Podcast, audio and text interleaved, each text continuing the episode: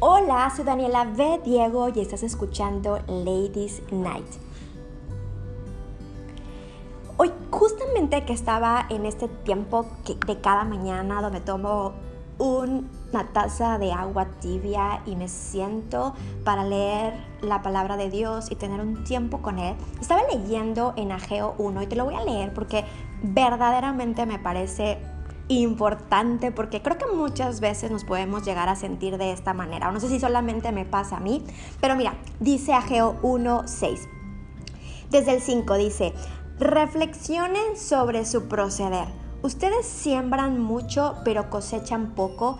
Comen pero no quedan satisfechos, beben pero no llegan a saciarse, se visten pero no logran abrigarse y al jornalero se le da su salario como por saco roto. Y de ahí me voy a, a, pasar al 9 que dice, ustedes esperan mucho, pero cosechan poco. Lo que almacenan en su casa, yo lo disipo de un soplo. ¿Por qué? Porque mi casa está en ruinas, mientras ustedes solo se ocupan de la suya wow. Y yo cuando veía esto, no sé si te ha pasado, si sientes a veces eh, eh, lo que está leyendo el profeta o lo que está hablando el profeta en este libro, a veces siento que hago tanto, que siembro mucho, pero que realmente no está dándose el fruto. No sé si te ha pasado, ¿no? Que hacemos mucho y decimos, hey, ¿por qué no está verdaderamente sucediendo nada si estoy sembrando mucho y, y realmente no estoy viendo este fruto en mi negocio, no estoy viendo este fruto en mis finanzas, no estoy viendo este fruto en mi empleo o, o en mi ministerio o en mi proyecto? ¿Por qué? ¿No? Yo, justamente hoy que leía esto me, identificaba mucho porque yo decía, Señor, siento que estoy haciendo demasiadas cosas y que realmente estoy trabajando y que realmente estoy sembrando, pero no estoy viendo. Y cuando veía la segunda parte que te leía y que decía aquí la respuesta a esta pregunta que era, ¿por qué? ¿No? Y venía la respuesta de Dios y decía, porque mi casa está en ruinas mientras solo tú o solo ustedes se ocupan de la suya. Y fue como wow.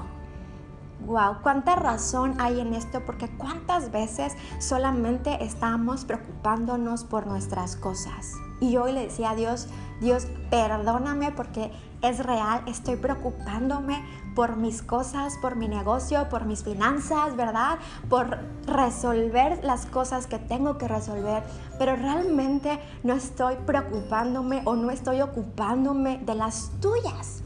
Y, pareciera que estoy ocupándome de las tuyas porque trabajo en el ministerio, ¿verdad? Hago las cosas que tengo que hacer, pero muchas veces creo que no nos sentamos a preguntarle a Dios, Dios, ¿qué, es, qué quieres que haga? Lo que estoy haciendo realmente es lo que me estás pidiendo, porque a veces nos llenamos de actividades dentro del ministerio, dentro de estos proyectos, ¿no? Que pensamos que son de Dios o que, o que sabemos que son de Dios, pero nos estamos llenando de tantas actividades pensando que, que eso es lo que Dios quiere que hagamos, pero realmente no nos hemos sentado y preguntado a Dios, Dios, ¿Qué es lo que tú quieres que haga? ¿Esto que estoy haciendo es lo que tú quieres que hagas o solamente es parte de una lista de actividades que parece que hacemos mucho pero no vamos a ningún lado porque no me he sentado a preguntarte si es esto realmente lo que tú quieres que yo haga.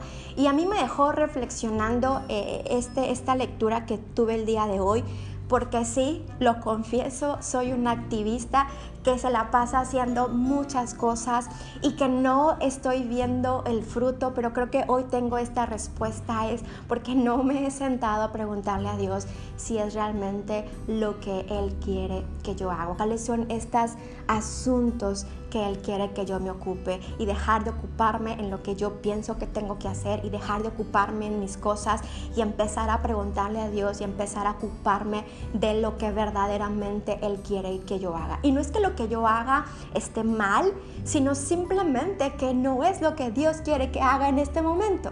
¿No? Y tiene mucho sentido. Y bueno, yo quiero dejarte con esto el día de hoy y que es un buen momento para que le preguntes a Dios, Dios, ¿Qué quieres que yo haga? ¿Cuáles son estos asuntos que los, de los cuales tengo que ocuparme?